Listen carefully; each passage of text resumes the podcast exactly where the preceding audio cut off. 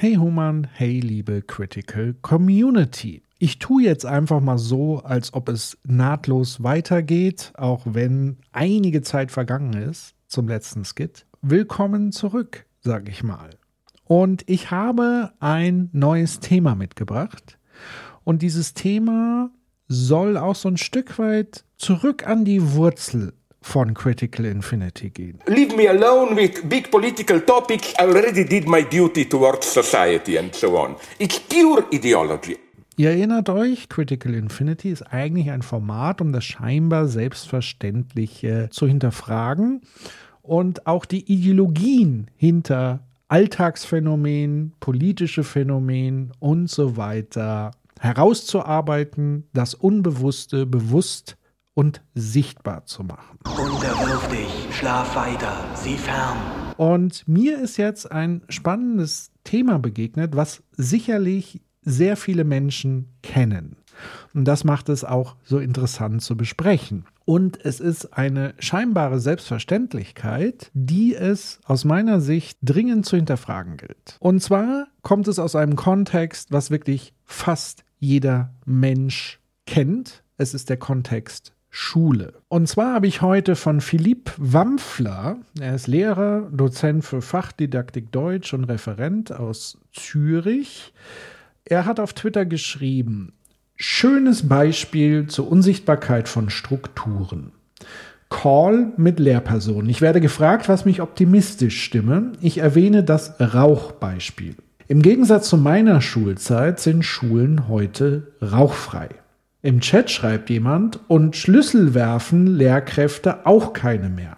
Ich denke sofort, da war jemand mit mir in der Schule, das bezieht sich auf meinen Klassenlehrer aus dem Gymnasium. Aber nein, das passierte damals an allen Schulen. Damals. Gott sei Dank sind wir heute fortschrittlicher. Oder, Herr Anwalt? darf der Lehrer die Klasse mit einer Fernbedienung bedrohen, also sagen, dass er uns abwirft? Und die Antwort lautet eindeutig Nein, wenn es keine Scherzerklärung vom Lehrer war, dass er das mal so witzeshalber angedeutet hat, dann darf er das natürlich nicht. Er darf euch nicht bedrohen und andeuten, dass er euch bewirft, denn ihr als Schüler, als Kinder, als Jugendliche habt ein Recht auf gewaltfreien Schulunterricht. Und das bedeutet, dass man sich nicht gegenseitig mit irgendwelchen Gegenständen wie etwa einem Schlüsselbund oder vielleicht sogar einem Affen bewirft. Ja, natürlich. Es ist selbstverständlich, dass heute Kinder in einem gewaltfreien Raum unterrichtet werden, dass man eben nicht mit Fernbedienungen, Kreide, Schlüsseln oder Affen, what the fuck, nach ihnen werfen darf. Aber das ist ja nur die scheinbare Selbstverständlichkeit. Und nun möchten wir natürlich so ein bisschen an der Oberfläche kratzen und wirklich mal die Frage stellen, erstens, was sind die darunterliegenden Strukturen oder Ideologien, das ist das, was auch Philippe diskutiert hat auf Twitter, wo auch Lisa Rosa als Schulhistorikerin, ehemalige Lehrerin, auch tief mit eingestiegen ist. Grüße gehen raus an Lisa. Wir wissen, dass du gerne hier immer wieder zuhörst. Da ist sozusagen die erste Frage nach den darunterliegenden Strukturen. Warum tun Lehrkräfte das? Also warum kommt es zu diesen Art von Ausbruch ähm, von, sage ich mal, einer milderen Form von Gewalt in der Schule ähm, haben zumindest noch meine Eltern äh, den Rohrstock und so weiter über sich ergehen lassen müssen. Also welche Strukturen führen dazu, dass das passiert? Aber die zweite Frage finde ich fast noch einen Ticken interessanter. Denn selbst wenn nicht mehr mit Schlüsseln, Kreide oder Fernbedienung nach Schülerinnen und Schülern geworfen wird, ist der Schulraum an und für sich, ist Schule an und für sich ein Raum, wo Gewalt nicht stattfindet? Oder ist Schule nicht sogar ein Raum voller Gewalt und Machtasymmetrien? Das würde ich gerne mit euch ein bisschen vertiefen. Und deshalb äh, bin ich sehr gespannt, wer mir hier denn auf diesen Skit antworten wird und wann und wo und so. Yesterday you said tomorrow. So just do it! Make your dreams come true! Just do it! Do it! Just do it! Yes, you can! Just do it! Bis dahin könnt ihr euch aber die Zeit noch ein bisschen vertreiben. Einer der Gründe, warum wir so lange keine Critical Infinity Skits also Sprachnachrichten mehr gemacht haben, ist, dass wir ganz viele andere Podcast-Projekte angestoßen haben und immer noch betreiben.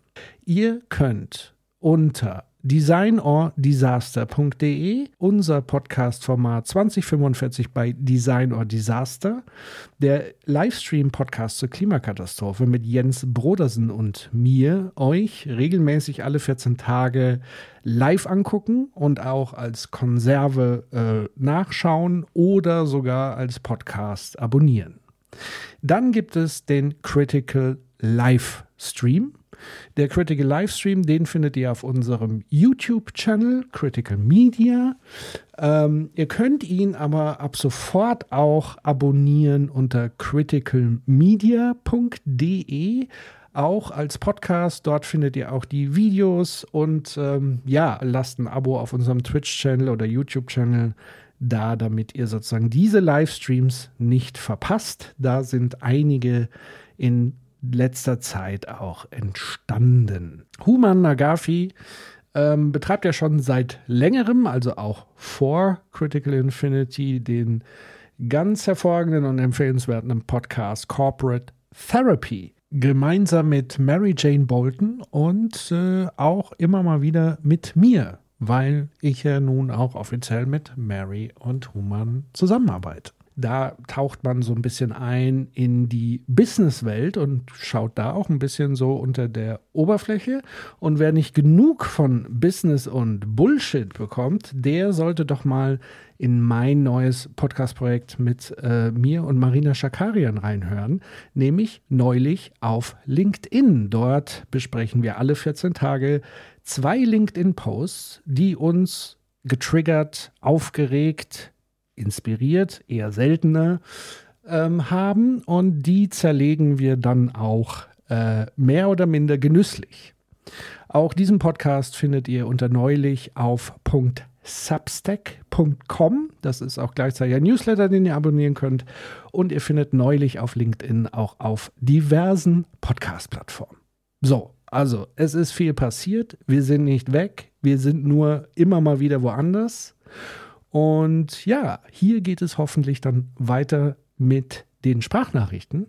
Und ich hoffe, dass noch viele Leute hier auch mit wieder dazukommen, mitmischen, mitdiskutieren.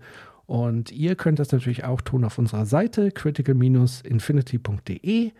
Ja, ansonsten, wenn ihr uns supporten wollt, wir haben einen Steady-Account. Ähm, ihr könnt es gerne weiter sagen, weiter verbreiten. Und ja, wir freuen uns über jede Art der Wertschätzung. So just do it!